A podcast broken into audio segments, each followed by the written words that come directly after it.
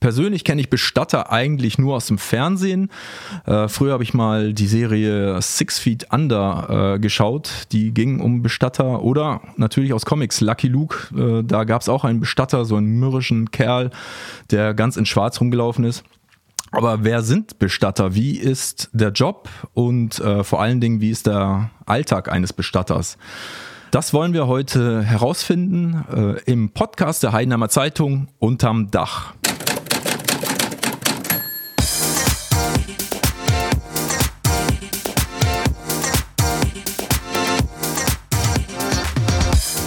Dach.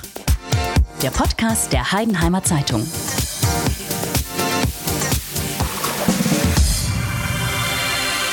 Mein Name ist Edgar Deibert, ich bin Redakteur bei der Heidenheimer Zeitung und sitze jetzt in der obersten Etage der, des Pressehauses Heidenheim und habe zwei Gäste da. Einmal ist es der Tim Leibesberger und die Valeska Ragusa. Würdet ihr euch beide mal vielleicht kurz vorstellen? Fangen wir doch mit der Dame an, wo ich ja den Tim vorhin als erstes genannt habe und äh, ja, wollen wir da ein bisschen ausgleichen. Hallo, ich bin die Valeska, bin 43 Jahre und Bestatterin in Schneidheim. Bei welcher Firma bist du denn?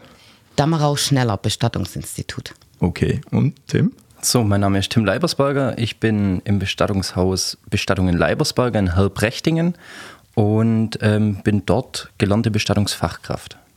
Okay, seid ihr denn Konkurrenten? Also wenn ihr jetzt beide an einem Tisch äh, sitzt, wie ist es draußen auf der Straße? Also, da winken wir. Genau. Also wir haben, wir sind jetzt nicht wirklich Konkurrenten oder, oder sehen uns als Feinde oder sonst irgendwas, sondern wir arbeiten auch miteinander. Wir tun nicht irgendwie dem anderen in die, in die Karten reinpfuschen, sondern genau. wir, wir versuchen alles möglichst ähm, kollegial. Genau, kollegial zu halten. Ja. Okay. Die erste Frage liegt natürlich auf der Hand. Warum wird man um Gottes Willen Bestatter? Naja, bei mir liegt es relativ nah. Ich bin in einem Bestattungshaus groß geworden. Ich bin da aufgewachsen. Ähm, meine Eltern sind beides Bestatter. Der Opa war Bestatter. Ähm, und somit bin ich dann damit aufgewachsen. Ich bin ähm, relativ früh schon, ähm, wollte ich immer mit, hatte Interesse an dem Beruf und ähm, so bin ich dann mit darin reingewachsen. Wenn du sagst relativ früh, wie alt warst du denn da? Das hat ja schon angefangen mit, mit sieben, acht Jahren. Da bin ich dann, durfte ich mal abends noch spät mit ins Krematorium fahren. Ähm, das Leichenwagen fahren war für mich damals was, was Großes. Ähm, heute darf ich das Auto selber fahren und ähm, somit ist man dann damit drin aufgewachsen. Also statt Sandkastenspiele. Genau, wir haben, im Sandkasten, wir haben halt im Sandkasten, meine Geschwister und ich, ähm, haben wir einfach Gräber gemacht. Mit den Playmobils haben wir Bestatter gespielt. Ähm, und so war das damals, ja. Respekt. Und wie ist das bei dir gewesen, Valeska? Bei mir war es so, dass ich ähm, ziemlich früh mir Gedanken gemacht habe, was passiert eigentlich, wenn jemand stirbt. Und dann kam 91 der Film My Girl raus. Und da war die Jamie Lee Curtis, war ja Kosmetikerin und kam dann auch durch Zufall, durch einen Job ins Bestattungsinstitut. Und als ich den Film damals gesehen habe, da war ich auch ziemlich jung. Und da dachte ich dann, ah ja, guck an, also das passiert mit einem Toten. Und das fand ich halt irgendwie interessant. Aber im Laufe meiner äh, Lebensphasen, die ich hatte, habe ich natürlich nicht sofort den Beruf äh, auswählen können, weil damals war es so, es war alles familienintern und äh, man hat einfach nur in der Familie weitergegeben, so wie jetzt bei dir, dein Großvater war schon und Papa und so weiter. Und es war ziemlich schwierig reinzukommen. Also in, äh, in, in den, Job, Beruf, in genau, den Beruf, in den okay. Beruf des Bestatters. Was hast du denn vorher gemacht oder ganz, was hast du denn gelernt? Also ganz ursprünglich nach der Schule habe ich Speditionskauffrau gelernt, weil meine Eltern wollten, dass ich was Kaufmännisches lerne. Ich wollte schon immer viel mit, zwar mit Menschen, aber auch mit, also nicht im typisch Büro arbeiten. Ich wollte immer schon draußen arbeiten und, und mit Menschen. Irgendwie vielleicht ins Soziale, aber das war dann doch nichts. Das äh, so gerade so Altenheime und so weiter, das ist für mich persönlich nichts. Das ist für mich zu traurig irgendwie, wenn ich Menschen sehe, wie sie gehen. Wenn ich Menschen aber sehe, die gegangen sind, ist es für mich nicht so schlimm, weil da tritt für mich so der, der letzte Dienst am Verstorbenen ein. Ja, und wenn ich jetzt zum Beispiel im Altenheim arbeite, lerne ich die Person ja kennen und lebe vielleicht noch eine gewisse Zeit, wenn ich sie morgens sehe oder pflege. Ja, Und äh, wenn ich dann gesehen habe, wie jemand gestorben ist oder am, am Sterben, das, das, das habe ich jetzt zum Beispiel nicht verpacken können. Also ich finde das schlimmer, als wenn ich jetzt irgendwo hinkomme und ich weiß, die Person ist schon verstorben. Okay, aber ähm, seit wann genau bist du dann Bestatterin? Oder das Ich bin heißt, du jetzt- bist Quereinsteigerin. Ich bin verstehe das richtig? Quereinsteigerin, Hm, genau. Äh, ich bin jetzt sieben Jahre dabei. Okay. Genau. Und ähm, wie ist das eigentlich bei euch, ähm, Tim? Wie, wär, wie wirst du im Alltag wahrgenommen? Also wenn du dann erzählst, sage ich mal, bist auf einer Party und dann ist immer natürlich die erste Frage, Herr, was machst du denn beruflich? Erzählst du immer gleich, ja, ich bin Bestatter oder gab es vielleicht eine Phase, wo du gesagt hast, na, das behalte ich lieber für mich? Wie gehst du damit um im Alltag? Na, es ist oftmals heute noch so, dass ich, ähm, wenn mich gerade Freunde irgendwie anderen Freunden vorstellen, ähm, sage ich oftmals, sag einfach, ich schaffe irgendwo ein Büro oder wenn die, wenn die irgendwas sagen, weil halt immer dieselben Fragen kommen. Ich krieg bestimmt, ähm, wenn ich dann auf so einer besagten Party dann bin, ähm, kriege ich von vier Personen immer dieselben Fragen. Und die kann ich schon an der Hand abzählen, jetzt kommt das, jetzt kommt das, jetzt kommt das. Was sind denn die Fragen? Ähm, findest du das nicht eklig? Oder hast du du auch bloß? Kinder? Wie kannst du bloß? Ähm, muss man da, wie schon gesagt, Kinder äh, beerdigen? Ist das nicht schlimm? Ähm, ist das nicht voll eklig? Äh, Morde etc., alles. Ähm, das wird mal alles gefragt und die wollen natürlich auch eine Auskunft. Und dann, Sensation, ja. die, das ist die Sensationsgeilheit in Anführungszeichen, sage ich jetzt mal. Ähm, und damit bringt man auf jeder Party die, die Party zum Platzen, ja. Wenn ich, wenn ich dann sage, ja, ich habe auch schon mal einen Mord geholt oder ja, ich hole regelmäßig dann ab und zu vielleicht mal einen Suizid oder so. Ähm, das, das finden die Leute dann eklig, dann ist die Laune unten, dann deshalb verschweige ich das dann einfach. Aber die Leute, was mich so kennen, ähm, die wissen es auch, die gehen damit ganz gelassen um und ähm, die finden es auch gut, was ich dann tue. Gerade bei, bei den Frauen war es damals dann noch so, wo ich das relativ frisch gemacht habe. Ich habe ja mit 15 Jahren habe ich angefangen, ähm, meine Ausbildung zu machen. Und dann bin dann, kurz drauf bin ich 16 worden, wenn dann so ein 16-jähriger Bub sagt zu, einer, zu, einer, ähm, zu einem Mädchen da, ja, was machst du denn? Ja, ich mache jetzt gerade meine Ausbildung zum Bestatter. Ja. Ähm, dann, warst du auf dem verlorenen Posten. dann, dann war ich gleich mal, okay, der ist eklig und komisch. ja. Da waren wir gleich mal in der Schublade drin. Aber mittlerweile ähm, relativ gelassen. Okay. Wie ist das bei dir, Valeska? Erzählst du immer gleich, was du machst, weil Also- du darauf stolz bist auch? Oder? Es kommt, also jetzt habe ich gerade überlegt, es ist meistens so, dass ich da gar nicht zu Wort komme. Also ich brauche gar nicht zu sagen, weil das machen die Freunde schon. Also wenn. Ach, die zeigen auf dich und sagen, ah, Valeska übrigens ist Bestatterin. Genau, auf sie. Genau, Okay. genau, genau. Und dann, aber ich glaube, die sagen nicht so, äh, sie ist Bestatterin, sondern sie arbeitet mit Leichen oder also das ist. Dabei sagt man nicht mit Sen- Leichen, oder? Sensation. Ja, eben. Bei mir war es damals, so habe ich auch meinen Spitznamen bekommen. Mein Spitzname ist Buddler, ja. Buddler wegen Buddeln, ja. Mhm. Okay. Und den habe ich, ich war noch bei der Feuerwehr ähm, und den habe ich dann durch die Feuerwehr bekommen und dann hieß es immer, ah, der Buddler kommt und äh, Ja, genau. ähm, war jetzt nicht schlimm, ja. Das war, das war halt lustig, ähm, teilweise schon. Und so spricht man scheinbar Genau. im Dorf. Ja, ja. Also man sagt nie, hier würde der Bestatter kommen oder Nee. sie arbeitet als Bestatterin.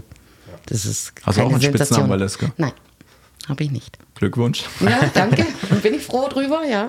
Genau. Wie ist das denn, wenn du Bestatterin bist? Du hast Familie, oder? Also Ja. Mutter? Zwei Kinder. Mhm. Zwei Kinder. Genau, Und verheiratet. wie ist Und- das dann äh, im Familienleben? Ist das, spielt das eine Rolle? Nö. Also die Kinder war, wachsen genauso auf mit Leben und Tod und Tod gehört zum Leben und jeder geht, egal wie. Man muss gehen und ich habe da keine Sensation draus gemacht, noch nie. Und äh, die Kinder müssen oder haben schon helfen dürfen. Ja, einfach damit sie wissen, wo, ich meine, sie sollen normal aufwachsen in dem Sinne. Äh, Der Beruf Bestatter ist äh, was ganz Normales, den brauchen wir ja. Und wie gesagt, gestorben wird immer. Und äh, von daher ist es kein, kein, kein Tabuthema oder kein, ähm, wo man mit äh, hinter vorgehaltener Hand oder sprechen muss, sondern ähm, und so habe ich meine Kinder auch erzogen. Und so, so, wenn die jetzt in der Schule erzählen, dass die Mama Bestatterin ist und dann da die Fragen kommen und so weiter, gehen sie auch ganz normal mit dem Thema um.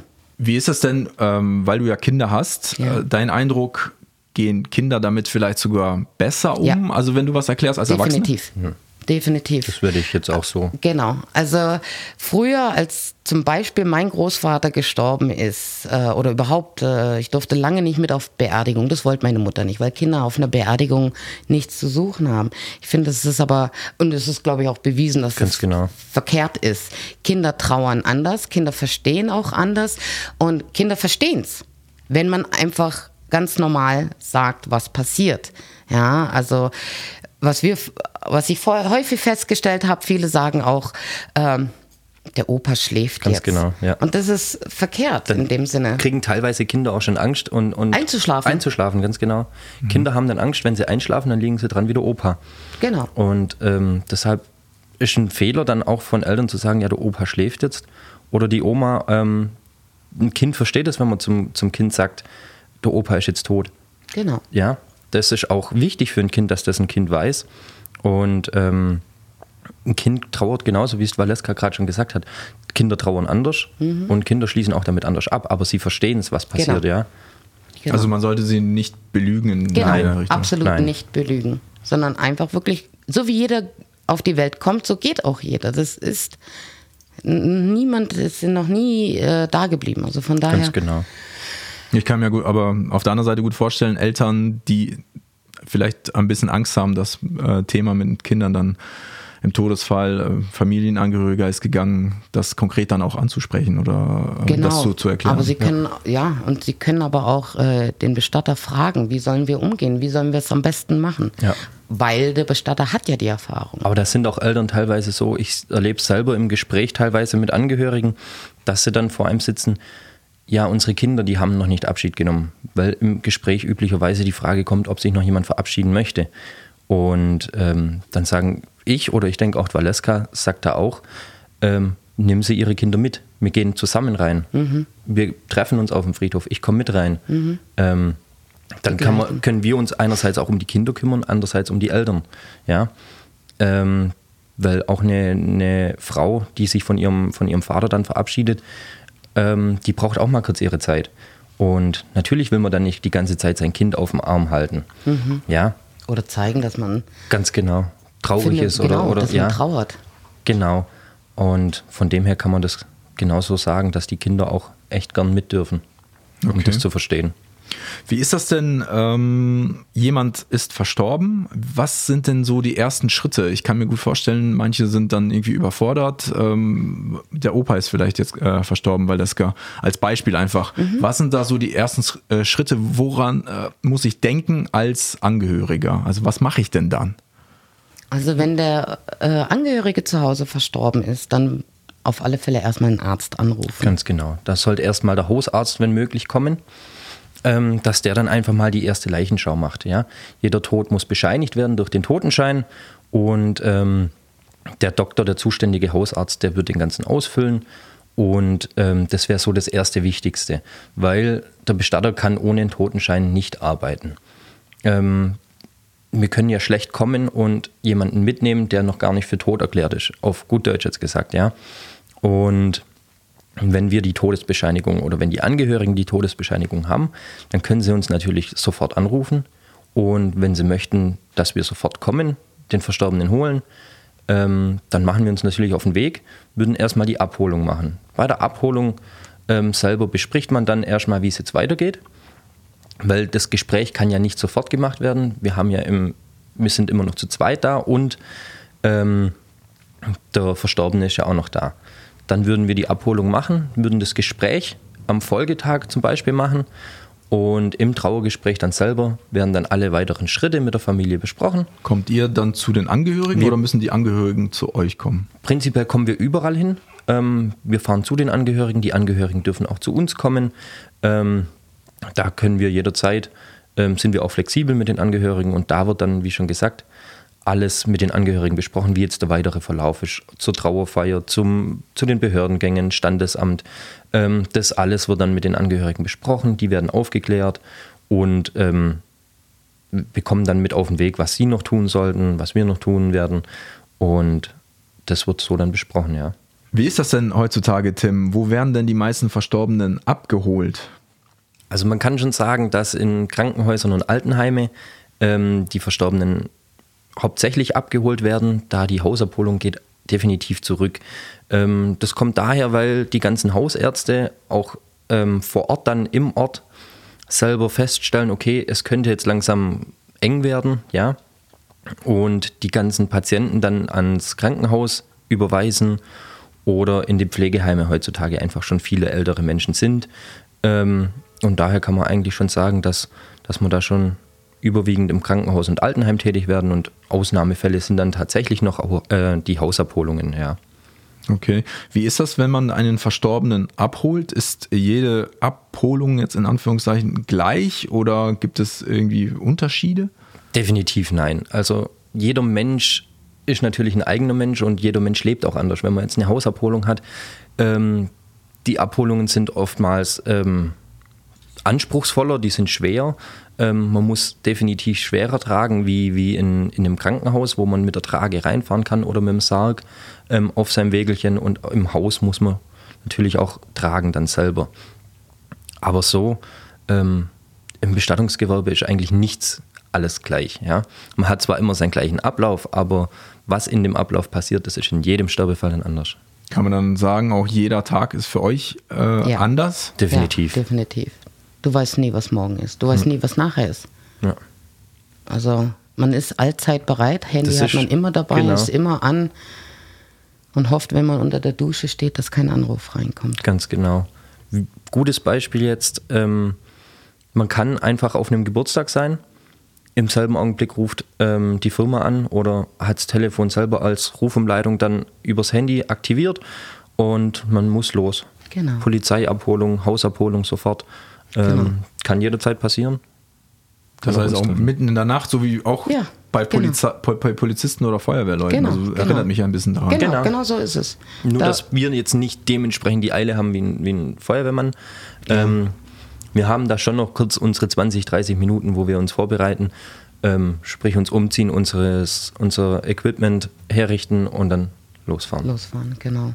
Ich als Laie würde jetzt aber auch sagen, ihr habt wahrscheinlich auch nicht das Ansehen eines Feuerwehrmanns Nein. oder absolut. eines absolut Polizisten, nicht. oder? Absolut nicht. Merkt ihr das auch bei, der, bei eurer Arbeit, dass ihr ja. anders behandelt werdet? Oder kannst du ein bisschen erzählen, was dein Eindruck ist, Valeska?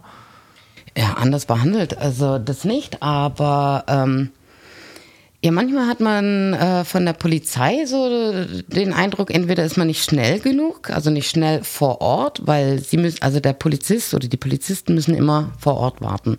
Und wenn es jetzt zum Beispiel nichts Gravierendes ist für den Polizisten, also dass man noch weitere Schritte macht, sondern nur wartet auf den Bestatter, dann, also wir beeilen uns natürlich klar, also man hat, wir geben uns alle so eine circa halbe Stunde und sagen, also von Anruf bis losfahren, eintreffen, ja. Gell, eintreffen je nachdem.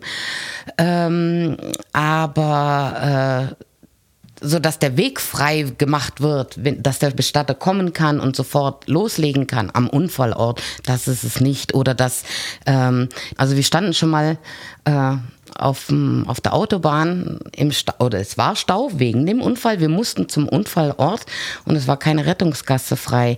Dann musste ich ausspringen und jeden äh, an die Tür klopfen und das Fenster bitte frei machen. Und dann fuhren Autos bewusst, weil sie gesehen haben im Hinterspiegel, wir kommen bewusst in den, in den Weg rein. Mhm. Und haben wir auch gefragt, möchten Sie, dass der Stau aufgelöst wird? Dann lassen Sie uns bitte durch. Aber manchmal hast du das Gefühl, man muss sich wirklich noch entschuldigen, dass man ja. da hinkommt. Das heißt, die Rettungsgasse äh, auf Autobahnen, die ist jetzt nicht nur für den Rettungswagen, sondern dann auch für den Bestatter. Ja, ich meine, ja. natürlich steht es jetzt nirgendwo festgeschrieben, dass mhm. da der Bestatter auch durch darf, ja.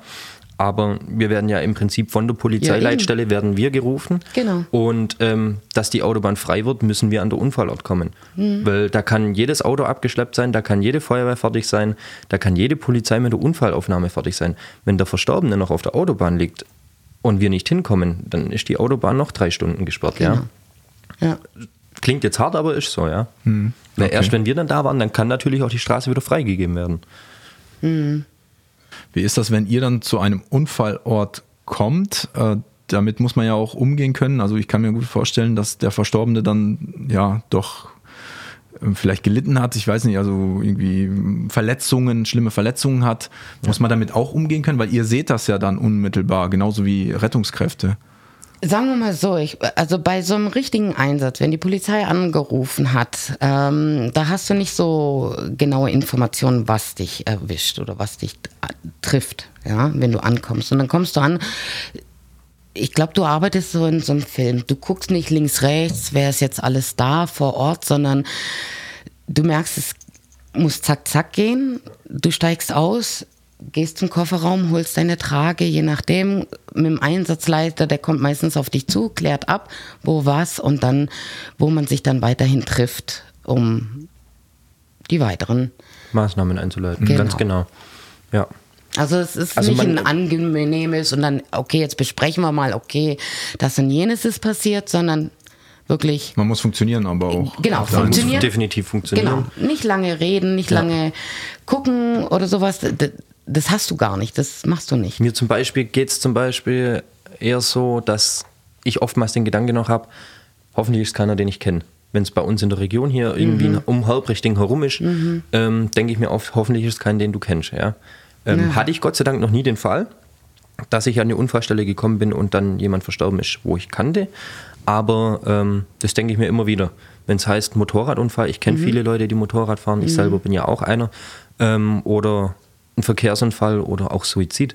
Ja? Wenn es heißt, wir sollen zu einem Suizid fahren, ähm, denke ich mir jedes Mal, hoffentlich kennst du ihn nicht, weil wir kriegen ja von der Polizei ähm, keine Informationen. Wir kriegen eine Straße, Genau. wir kriegen eine Hausnummer, kriegen auf der Autobahn gegebenenfalls einen, einen Kilometer, ähm, wo wir hinfahren sollen. Ähm, und wir fragen tatsächlich auch schon, also so mache ich zumindest.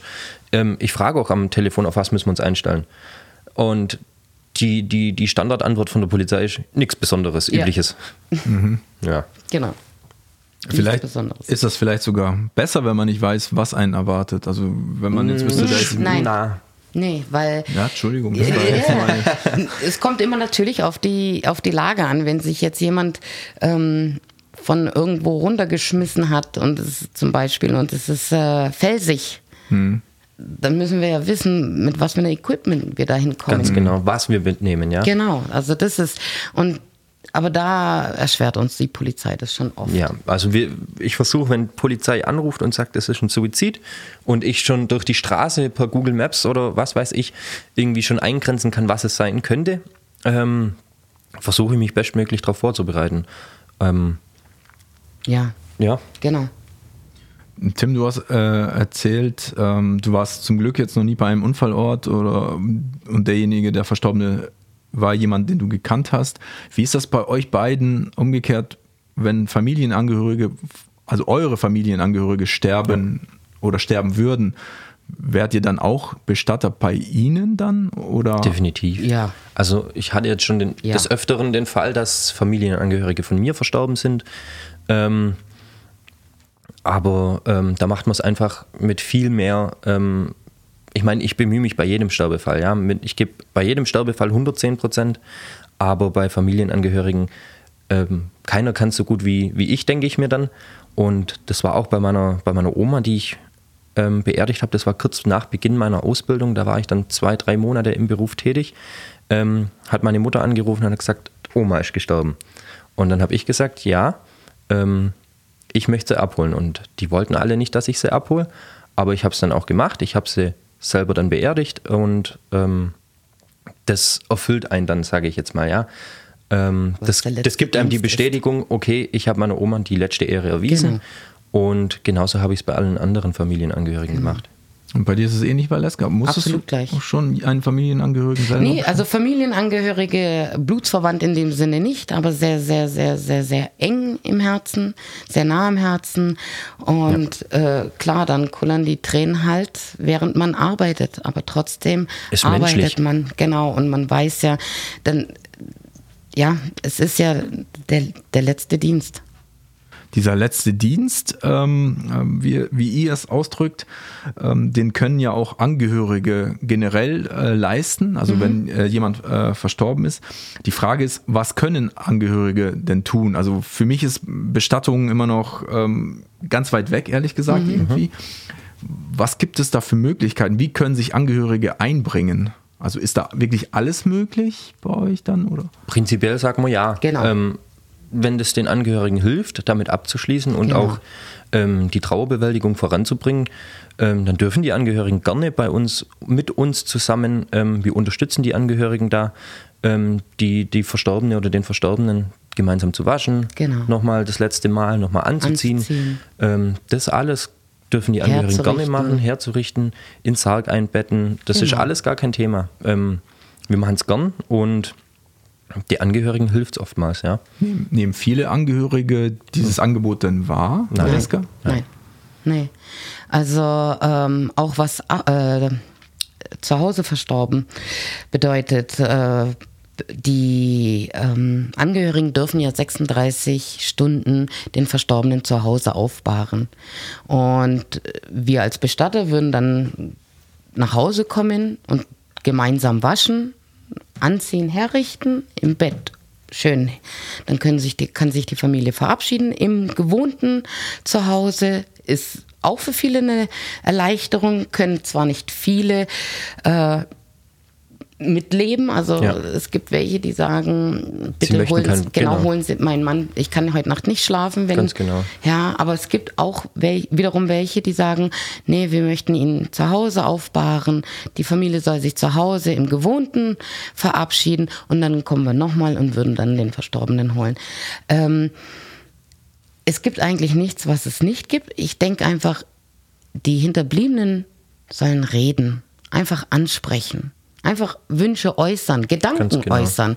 Weil wir als Bestatter müssen natürlich oder sollen oder sind sehr diskret, müssen aber einerseits die Hinterbliebenen auffangen, leiten, führen, aber möchten seine Trauer natürlich in gewisser Weise auffangen, damit es, ähm, damit die Person nicht aus allen Wolken fällt. Weil Ganz viele, genau.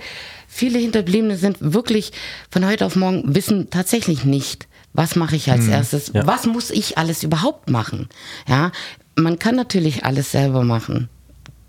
Aber das ist heutzutage ziemlich anstrengend. Ganz genau. Ja, also Vor allem auch die, die ganzen Angehörigen. Ähm, es kommen oft Angehörige, die sagen, können wir nicht die Abmeldungen machen? Können wir nicht aufs Standesamt gehen? Können wir nicht das und das Genau. machen? Können wir nicht das und das machen? Sagen wir ja gerne. Ähm, ich sage ihnen, wo sie hin müssen, was sie tun müssen. Ähm, aber ich sage aber auch dazu, lassen sie sich helfen, weil es doch viel ist. Richtig. Ähm, Trauerleute oder auch Angehörige, die sitzen mit Scheuklappen teilweise auch im, im Besprechungszimmer dann bei uns und wissen gar nicht, wie es ihnen geschieht, weil es einfach so viele Informationen sind, was in, Ja. in einem Trauergespräch so ähm, auf Angehörige zukommen. Und das sind teilweise Gespräche, wo man dann auch drei Stunden mal führt, ja. Weil die Angehörigen nicht ganz alles verstehen oder weil sie, weil sie ähm, das gar nicht aufnehmen können, alles, ja. Da ist auch ein. auch Entscheidungsschwierigkeiten genau. haben. Ja, also wir als Bestatter, wenn wir das Gespräch haben, dann kommen wir ja praktisch mit einem ganzen Aktenordner an Papieren, an Formalitäten, die wir ja erledigen müssen. Es kommt immer darauf an, ähm, wo, der hinterblieb, äh, wo der Verstorbene herkommt. Also sprich, ist er in dem Ort, in dem er gemeldet ist, auch verstorben. Wenn nicht, muss man ja die Standesämter anrufen, äh, erweiterte Meldebescheinigung zu, zum Beispiel einholen. Ähm, also das ist jetzt nur ein kleiner Teil, aber wie gesagt, man muss Versicher oder man kann Versicherung abmelden. Wir als Bestatter tun alles, was der Hinterbliebene möchte. Ähm, aber wir haben's, wir tun das auch täglich. Also wir wissen, wo muss man anrufen oder wo, wen muss man anschreiben, wer braucht originale Sterbeurkunden, wer braucht. Nur eine Kopie. Ich vergleiche das oftmals mit einem Autokauf, ja. Ähm, man geht ins Autohaus, kauft sich ein Auto und lässt das Ganze mit Anmelden, mit dies, mit Zelluntersuchung, ja. Ähm, lässt man alles ins Autohaus machen. Das macht man ja in der Regel nicht selber dann. Ähm, weil einfach beim Autohaus, der läuft aufs Amt dreimal am Tag, wenn es sein muss, ja, aufs Landratsamt und meldet ein Auto an. Und der Laie muss sich dafür wieder Urlaub nehmen, dann muss er dafür wieder irgendwas beantragen und hierfür. Wir wissen, okay, wir müssen aufs Standesamt in Heidenheim, können ähm, da gleich, wir machen das dann in einer Fuhre, wir haben dann unsere Behördengänge, alles in einem Sach und können dann einfach ähm, das routinierter machen. Ja? Wir machen das täglich zwei, dreimal. Die Angehörigen haben noch nie Sterbeurkunden beantragt. Die, Genau. die ähm, Angehörigen haben noch nie eine Änderung von einer, von einer Rentenzahlung ähm, beantragt. All das ähm, würden wir natürlich machen. Wir nehmen das den Angehörigen gern ab, weil es für uns einfach Alltag ist. Ja? Genau. Die Angehörigen, die wissen teilweise gar nicht, wohin. Eben. Wie ist das denn auch? Also es müssen ja auch viele Entscheidungen dann getroffen werden. Ich denke mal auch zum Beispiel die Sargwahl ist irgendwie wichtig. Welche, Genau. welche Art? Wäsche, was, was für ein, Wie er was für ein angekleidet Sarg, wird. genau. Mhm. Ja, und dann die Wäsche, ob man, also es ist eigentlich heutzutage doch sehr üblich, dass man eigene Kleidung trägt. Genau. Früher hat man so Talare getragen, aber das, das macht man heutzutage nicht. Die Krematorien sind soweit äh, gut gefiltert, dass man heutzutage eigentlich alles anziehen kann. Was früher jetzt nicht so war. Früher durfte Plastikteile in Schuhen und so weiter oder im Gürtel und also Mhm. da gab es immer ähm, Die Bestattung im Allgemeinen ist einfach viel individueller geworden, ja. Ähm, sei es jetzt eine Lederhose, was der Verstorbene gern getragen hat, Genau. kann man heutzutage mit anziehen, ja. Ja, oder ähm, durfte man damals alles nicht, ja. Sargbeigaben, man, man kann fast alles mit in der Sarg geben, ähm, wo sich die Angehörigen dann wünschen. Ähm, das ist einfach viel individueller geworden. Was mich interessieren würde, Tim, was wird denn äh, heutzutage alles so mitgegeben den äh, Verstorbenen? Also was wird in den Sarg noch reingelegt? Also der Klassiker natürlich Fotos mit dem Verstorbenen, mit Enkelkindern, Kindern, Ja. ähm, Blumen, Briefe, ähm, was haben wir noch? Geld für den Fährmann. Ähm, viele legen, oder was heißt viele, es war öfters mal, legen Geld auf die Augen, Geldmünzen, um den Fährmann zu bezahlen. Das ist heutzutage immer noch so. Tatsächlich. Es kommt- also es ist selten, ja. Genau. Aber Also es, ist kommt die, vor. Es ist die, also viele Traditionen, die man gemacht hat, die werden immer weniger. Aber es gibt schon noch vereinzelt ähm, Fälle, wo so Traditionen oder solche Aberglauben wieder nachkommen oder herkommen. Ja. Das ist ich habe das, interessant. ich hab das teilweise nicht gewusst mit dem Geld auf den Augen. Und ähm, das war eine Familie, hat sich über ein Wochenende verabschiedet von ihrem Verstorbenen. Und ich bin dann montags gekommen, wollte einen Sarg abholen, um ins Krematorium zu fahren. Und als ich dann den Sargdeckel zumachen wollte, habe ich gesehen, da liegt Geld auf den Augen. Ich habe gedacht, ich sehe nicht recht. Bis ich dann mal gefragt habe, ähm, was das ist. Und es war dann Geld für den Fährmann, wie man es noch von damals so wirklich kennt. Jetzt, was waren das denn für Geldstücke? Waren das Euro? Es waren Geldmünzen. Ich, ich wüsste jetzt nicht mehr, welche das waren, aber ähm, das war Geld für den Fährmann, ja.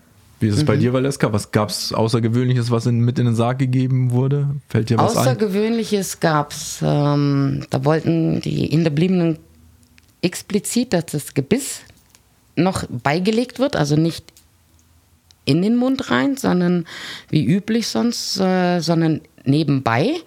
Äh, Hut, also sein, sein, seine, Ja. seinen Hut, Gehstock und äh, ja noch die kleinen Sachen wie Briefe und so. Angefragt wurde ich schon mal, ob man auch eine Dose Erbsensuppe mitgeben kann, weil der Papa lebt noch, Gott sei Dank, aber er liebt Dosensuppe, äh, Dosensuppe, Erbsensuppe und die Tochter mag das nicht mehr kochen für ihn und hat gesagt, wenn er mal geht, kriegt er eine Dose Erbsensuppe mit. Ob das geht? Geht? Es geht also alles. Es geht alles. Wie ist das denn äh, bei Trauerfeiern an sich? Geht da auch alles? Also da muss zum Beispiel ja auch Musik ausgewählt werden, also Mhm. wie der Verstorbene dann ähm, verabschiedet wird. Was, was kann man da für Musik spielen? Also ich ver, äh, verbinde damit immer Orgelmusik oder so ganz traurige Musik. Wie ist das Genau. heutzutage, Tim?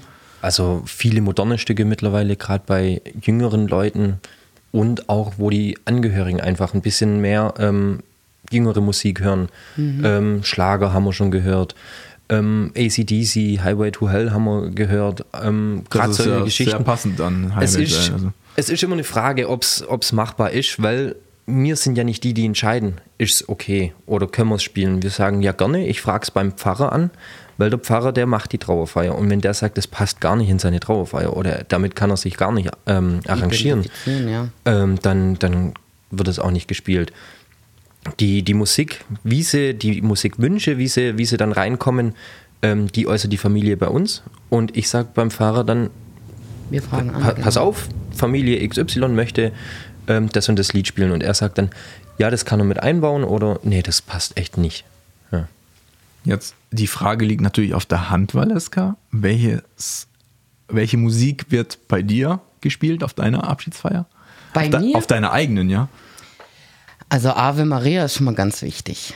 Damit habe ich geheiratet, damit werde ich auch sterben. Und dann so ein paar Lieblings-, also ich habe schon eine Playlist für meine Kinder zusammengestellt und habe gesagt, da sucht, je nachdem wie ich sterbe, ja, dürfen sie sich's aussuchen. Also ich finde aber auch nicht, dass sie äh, groß in dem Sinne trauern. Also es wird, sie dürfen anziehen, was sie möchten. Sie dürfen die Feier gestalten, wie sie möchten. Also ich möchte, dass auf alle Fälle meine Lieblingsmusik gespielt wird und dann dürfen sie auch tanzen. Sie, sie sollen meinen Sarg bemalen oder beschreiben und die letzten Grüße noch auf dem Weg. Äh, oder aufschreiben, was sie von mir denken, dann lese ich das vielleicht noch und komme zurück in einem Traum oder so. Also wie gesagt, ich möchte nicht, dass meine Kinder oder meine Familie äh, das als traurig empfindet, egal wie ich gehe. Ich habe jetzt gelebt, ich lebe jetzt, ich versuche bewusst zu leben und wenn ich gehe, dann gehe ich. Und meine Kinder, das ist mir immer sehr wichtig gewesen, dass ich immer gesagt habe, da und da sind äh, die Sachen, die ich aufgeschrieben habe oder ich möchte das so und so nicht. Ich möchte auch verstreut werden. Meine Kinder dürfen mich einmal am Meer verstreuen und einmal in den Bergen. Und ähm, ansonsten dürfen sie machen, was. Also sie brauchen, ich will eigentlich kein Grab. Ja, ich möchte eigentlich verbrannt werden, damit man mich verstreuen kann. Sonst ist es auch nicht möglich. Richtig, dann sonst ist es nicht möglich. Meine Kinder damals, als ich es von drei Jahren oder so gesagt habe, waren sie ein bisschen jünger, logischerweise. Da haben sie gesagt, um Gottes Willen, also sie werden mich nicht verbrennen lassen. Also das können sie sich gar nicht vorstellen. Dann habe ich gesagt, gut, dann macht, wie, es wie ihr es möchtet. Aber ich kann mich nicht, mir nicht vorstellen, in der Erde zu liegen, im Sarg. Aber was dann passiert, aber ich habe eine Playlist, definitiv. Das ist mir wichtig. Wie ist es bei dir, Tim? Du bist, man muss dazu sagen, ein bisschen jünger. Du bist 21? Genau. Hast du dir trotzdem schon wahrscheinlich Gedanken gemacht? Ja, aber das passt gar nicht zu meinem Alter. Okay. Was? Also, ich höre liebend gern Schlager. Ja? Ich Helene Fischer also, oder? Na, War auch mein Gedanke darf auch schon älter sein, ja. Ähm, Schlager mag ich einfach, ich höre es gern. Ähm, Ob es Partyschlager ist oder dann doch wirklich ähm, alte Schlager, Klassiker. Und ähm, definitiv eine fröhliche Beerdigung. Ja? Mhm. Und auch definitiv eine Erdbestattung. Ich möchte nicht verbrannt werden. Ähm, damit kann ich mich einfach nicht abfinden mit dem Verbrennen. Und deshalb darf es bei mir eine traditionelle Erdbestattung sein und ähm, natürlich dann auch eine fröhliche Beerdigung. Okay. Wie ist das denn? Ähm, reden wir doch ein bisschen vielleicht noch über Zahlen. Ich weiß, äh, Bestattungen kosten Geld. Äh, sie kosten viel Geld teilweise. Gibt es irgendwelche Blöcke, Zahlenblöcke, womit äh, sich Angehörige, ja, auf die sich Angehörige dann festlegen können? Also wie teuer ist denn eine Bestattung heutzutage, Valeska? Also festlegen nicht, weil ähm, die Sätze, die städtischen Gebühren, Krankenhausgebühren und so weiter, die verändern sich ja immer wieder. Ja, also festlegen kann man sich nicht auf irgendeinen Betrag. Es kommt immer darauf an, natürlich angefangen von einem Sarg. Ja, welchen Sarg nimmt man? Was gibt es eine Erdbestattung, eine Feuerbestattung oder überhaupt was für eine Bestattung? Äh, Lasse ich mich zum Diamanten nachher noch um ähm, verarbeiten, dann sind es auch nochmal andere Summen. So ein Durchschnitt kann man ungefähr sagen, so 5000 Euro. Hätte ich So, jetzt auch zugestimmt. genau, so. das ist so der Ähm, grobe Durchschnitt. Genau, der Und nach oben kein, kein Limit wahrscheinlich. Nach oben hin kann man kein, kein Limit setzen. Man kann einen Sarg für 5.000, 6.000 Euro kaufen, bestimmt möglich. Ähm, Ob es jetzt ein Designer-Sarg ist oder irgendwas, gibt es ja heutzutage wirklich von A bis Z alles. Ähm, aber so einen wirklichen Durchschnitt zu sagen, ist immer schwierig, weil natürlich auch jede Bestattung ist individuell. Jeder Mensch ist eigen und jeder Wunsch ist natürlich auch von, von den Menschen ähm, ganz besonders. Und wenn jetzt ein, jemand eine vergoldete Urne haben möchte, dann kriegt er eine vergoldete Urne. Wobei ich unterbrechen möchte, ich finde, man muss aber auch definitiv sagen, die, in diesen 5000 Euro, die wir jetzt gerade gesagt Ja. haben, sind auch alle Gebühren dabei für Ganz die genau. Angehörigen. Also städtische Gebühren. Und ich, wie gesagt, je nach Beerdigung, das ist auch das, was rausschlägt. Es ist nicht so der Bestatter, der Ja. raus, weil jeder denkt immer, Ihr der Bestatter, der Ja. verdient erstmal Millionen, der hat Ja. immer, ne, der, das stimmt nicht. Wir sind da mittlerweile die Kleinsten, ja. Genau. Wenn man, wenn man sich das mal so überlegt, es gibt ähm, Kommunen hier im Landkreis, da kostet dann auch ein Grab mal ähm, 8.500 Euro, ja. Das ist dann aber halt ein Grab für zwei Personen und man hat einen Stein mit dabei mit Genau. Beschriftung, hat eine Genossenschaftspflege, wie sich das Ganze dann nennt. Sprich, man hat für 15 Jahre keine Kosten mehr. Man muss nicht mal zum Friedhof fahren und gießen. Zum Beispiel, genau. Also das sind aber alles ne, Sachen, die in diesem Gesamtpreis dann mit drin ist. Genau. Ja, und äh, es kann trotzdem über 10.000 Euro kosten und ich hatte den günstigsten Sarg zum Beispiel. Ist, ist eine Feuerbestattung eigentlich günstiger als eine Erdbestattung? Ja, Aber es schenkt sich mittlerweile auch nicht mehr so viel. nicht mehr so viel. Genau, weil einfach, man merkt überall, die Feuerbestattung geht nach oben, die Erdbestattung fällt. Natürlich machten, machen sie dann die, die. Urnengräber wieder ein bisschen teurer. Ähm, dann machen sie da, die Einäscherung wird langsam teurer, weil es ist einfach gefragt, die Leute wollen es. Ähm, und sehen dahinter dann, ja, jetzt wird zwar die Feuerbestattung, die, die Kremierung wird teurer, aber ähm, dafür muss ich ja nicht so viel Grabpflege dann machen. Ja? Dementsprechend hebt sich das auch langsam an. Okay. Ist jetzt nicht viel, aber ähm, prinzipiell Aber es ist eigentlich schon die Tendenz, ist in den letzten Jahren so, es sind mehr Feuerbestattungen und aber auch sehr viel anonyme Beisetzungen. Ja. Das nimmt immer mehr zu. Ja. Also wir gehen wirklich schon seit Jahren hier in Heidenheim äh, darauf zurück, dass es deutlich weniger Erdbestattungen gibt. Aber aus dem Grund, A, weil die Hinterbliebenen sagen zum Teil, äh, es ist zu teuer, die Grabpflege, den, den Stein und so weiter. Ähm, die sagen aber auch, ähm, wir haben Kinder, die sind alle außerhalb von Heidenheim. Es kommt keiner mehr so. Und das nimmt ja auch zurück. Also diese Friedhofskultur gibt es nicht mehr so, dass man tatsächlich jedes Wochenende auf dem Friedhof ist, das Grab pflegt von den Eltern oder gar Urgroßeltern äh, oder Großeltern, ähm, an jedem Feiertag. Ich finde, meine Generation ist schon weniger geworden, dass sie mit, sich mit dem Grab oder mit dem Friedhof nicht identifizieren. Das höre ich jetzt Ja. sehr oft. Auch ich habe mit dem Grab oder mit dem Friedhof ist für mich gut. Natürlich, ich habe es auch beruflich, aber als Kind, es war einfach nur ein Ort der Stille und man muss immer ruhig sein und am besten traurig. Warum? Man muss ja nicht in dem, in der klar traurig in dem Moment. Man hat soll die sich schon dem Ort dementsprechend verhalten, ja. Ja. Aber ähm, Aber äh, ja, es, ist, es hat Es sich schwierig. gewandelt. Es hat Ja. sich gewandelt.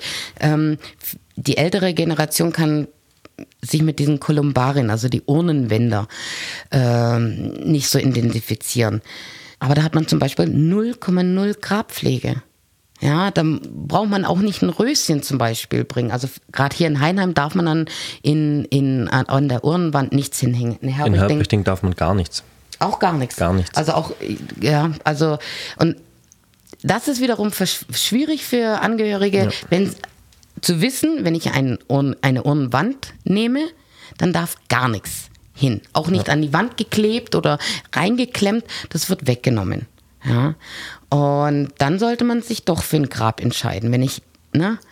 Aber Wenn ich das Bedürfnis habe, dann Richtig, jede Woche oder genau. alle paar Wochen dahin zu gehen und mich nochmal da Genau. Ja. für Dann sollte engagiere. man sich für ein Grab entscheiden. Wenn es aber wirklich so ist, dass man die Zeit oder auch die Muße nicht dazu hat, dann wäre das zu überlegen. Bei Tim wird das dann eines Tages irgendwann mal in äh, ferner Zukunft so sein. Er liegt in der Erde und ähm, seine Nachkommen oder seine Familie hat die Möglichkeit, da auch jedes Mal hinzugehen. denke ich Tatsächlich, mal. ja. Das ist ja ein Ort der, der Trauer, aber auch des Zwiegesprächs wahrscheinlich so eine Art, oder? Kann man schon fast so sagen, ja. Bei dir, Valeska, wird es aber nicht so sein. Du bist dann überall Weg. verstreut. Genau. Ich bin überall dann. Ja, das finde ich interessant. Überall zu sein. Ich bin gerne in Herbrichting, da bleibe ich auch. Ja, das ist auch eine Aussage und das ist absolut okay. Wie ist das äh, für euch beide? Ihr habt jetzt schon ein bisschen Erfahrung gesammelt. Ähm, würdet ihr dann wieder Bestatter werden wollen? Also wenn du Definitiv ja. Definitiv ja. Und dann aber, sagen wir mal, würde ich jetzt anfangen können, würde ich natürlich auch die Ausbildung machen. Einfach damit man als Ausbildung eine Ausbildung hat. Also die Ausbildung als Ausbildung. Ich bin ja Quereinsteigerin, Mhm. habe ja, wie gesagt, äh, Speditionskauffrau gelernt. Danach habe ich noch, äh, aber ich wollte ja nie ins Büro. Dann bin ich, ähm, habe ich Kosmetikerin gelernt. Wie im Film My Girl, oder? Ist Genau, das- ja, genau, okay. genau. War dann äh, Kosmetikerin und bin dann so weitergekommen. Oh nee, dann habe ich ja noch äh, Make-up-Artist gelernt und war da eigentlich tätig. Wo hast du das alles denn gemacht? Also Stuttgart äh, habe ich alles gelernt. Ähm, in Stuttgart hat sie staatliche Schule für Kosmetikerin. Da habe ich die Kosmetikerin gelernt, dann habe ich meinen Make-up-Artist da gemacht und habe dann freiberuflich für Film und Fernsehen gearbeitet und war dann da tätig. Aber dann kam die Familie und die Ehe und alles dazwischen. Und ah, diese gesagt, Familie. Diese ja, Ehe. genau. Ja. Also das war. Bitte einmal weghören, Familie. Nein, es ist auch eine andere Lebensphase. Also ich persönlich finde es toll, äh, überall die Finger drin gehabt zu haben. Und also ne, kaufmännisch bin ich, bin ich bewandert, ich bin menschlich bewandert. Also das kommt jetzt zugute, finde ich schon. Also wenn man ne, mehrere Stationen in seinem Leben hatte. Bei Tim war es jetzt so der klassische Weg. Du hast diese Ausbildung gemacht. Kannst du da vielleicht noch mal einen kurzen Einblick geben? Wo, wo, wo lernt man denn, Bestatter zu werden? Meine Mutter hat immer gesagt, Tim, lern ja was Rechtes. Ähm, werd, werd nicht Bestatter, hat meine Mutter gesagt. Ähm, mein, mein Vater hat sich da schön rausgehalten, aber er war natürlich Gott froh, dass ich dann irgendwann gesagt habe, doch, ich möchte Bestatter werden. Ich habe mich auch anfangs erst auf ähm, andere Berufe hin beworben. Und ähm, dann hat sich mein, mein Wille zum Bestatter hat sich dann einfach durchgesetzt. Und somit habe ich dann meine Ausbildung angefangen zur Bestattungsfachkraft. Habe das Ganze in schulisch gesehen dann in Bad Kissingen, in, in, in Franken da oben, habe ich das dann gelernt. Da ist dann die staatliche Berufsschule gewesen, sprich nur der Theorieteil. Ähm, dann ging es weiter mit überbetrieblichen Lehrunterweisungen in Münnerstadt. Dort ist dann das Bundesausbildungszentrum der Bestatter. Und da kommen alle angehenden Bestatter zusammen, oder? Generell Aus ganz auch in, ganz genau, in, generell auch auf der Berufsschule in Bad Kissingen, da kommt wirklich ganz Deutschland, alle Bestatter zusammen, alle angehenden Bestattungsfachkräfte, weil es sind ja nicht viele, ja. Natürlich für uns war es schon viel, wir waren eine Klasse mit 30 Leuten, gab in unserer Stufe vier Klassen und dann gab es die 10., 11., 12. Klasse, ähm, wo dann jeweils die Lehrjahre unterteilt waren. Und wir waren immer so im Schnitt 30 Leute, ja. Und dann das Interessante, was dann tatsächlich stattgefunden hat, war dann in Münnerstadt, das Bundesausbildungszentrum der Bestatter. Und da lernt man dann auch die praktischen Sachen, wie man den Verstorbenen richtig abholt, wie man den Verstorbenen richtig einbettet und versorgt natürlich auch ähm, mit der hygienischen Grundversorgung angefangen bis zum Einbetten oder ähm, Wunden verschließen und all sowas dann das Ganze, ähm, was man so von dem, von dem Bestatter an sich gar nicht denkt, ja. Ähm, da lernt man dann über die Trauergespräche, über die Trauerpsychologie auch ein bisschen was. Ähm, das kommt da alles zusammen und das habe ich dann da in drei Jahren gemacht. Ähm, und mittlerweile überlege ich dann schon, den Bestattermeister noch zu machen. Es ist ja aber auch so, der, der bietet sich auch an. Ganz also wäre genau. ja auch blöd, wenn du es nicht machen würdest. Ganz genau. Muss ich sagen, auch als Mutter. Das stimmt und ähm, so gibt es hier im Landkreis einfach noch keine oder noch nicht viele Bestattungsfachkräfte. Ja, ich weiß ähm, von drei müsste ich jetzt äh, wüsste ich jetzt auf Anhieb, dass die Bestattungsfachkräfte sind. Aber äh, einen Bestattermeister kenne ich so hier im Landkreis noch gar nicht. Weißt du was? Mm -mm. Nee. Das ist quasi so das Oberste dann, was man genau. erreichen kann als Das ist dann so der, nach dem Ulm, Handwerk. Aber hier... Genau, in nee. Ulm sitzt ja selber der Vorsitzende vom Bestatterverband in Deutschland. Ähm, und da überlege ich dann noch meinen Meister zu machen. Aber das ist jetzt alles noch eine Frage der Zeit. Okay. Ja, viel Erfolg dabei, Tim. Ja, vielen Dank. Und äh, danke, dass ihr da wart äh, in der obersten Etage des Pressehauses Heidenheim. Danke auch. Für den ja. Besuch. Vielen Und Dank fürs. War sehr spannend, dass ja. ihr äh, so einen kleinen Einblick uns gewährt habt. Und ich verabschiede mich auch, äh, liebe Hörer. Mein Name ist Edgar Deibert. Bis zum nächsten Mal beim HZ-Podcast unterm Dach.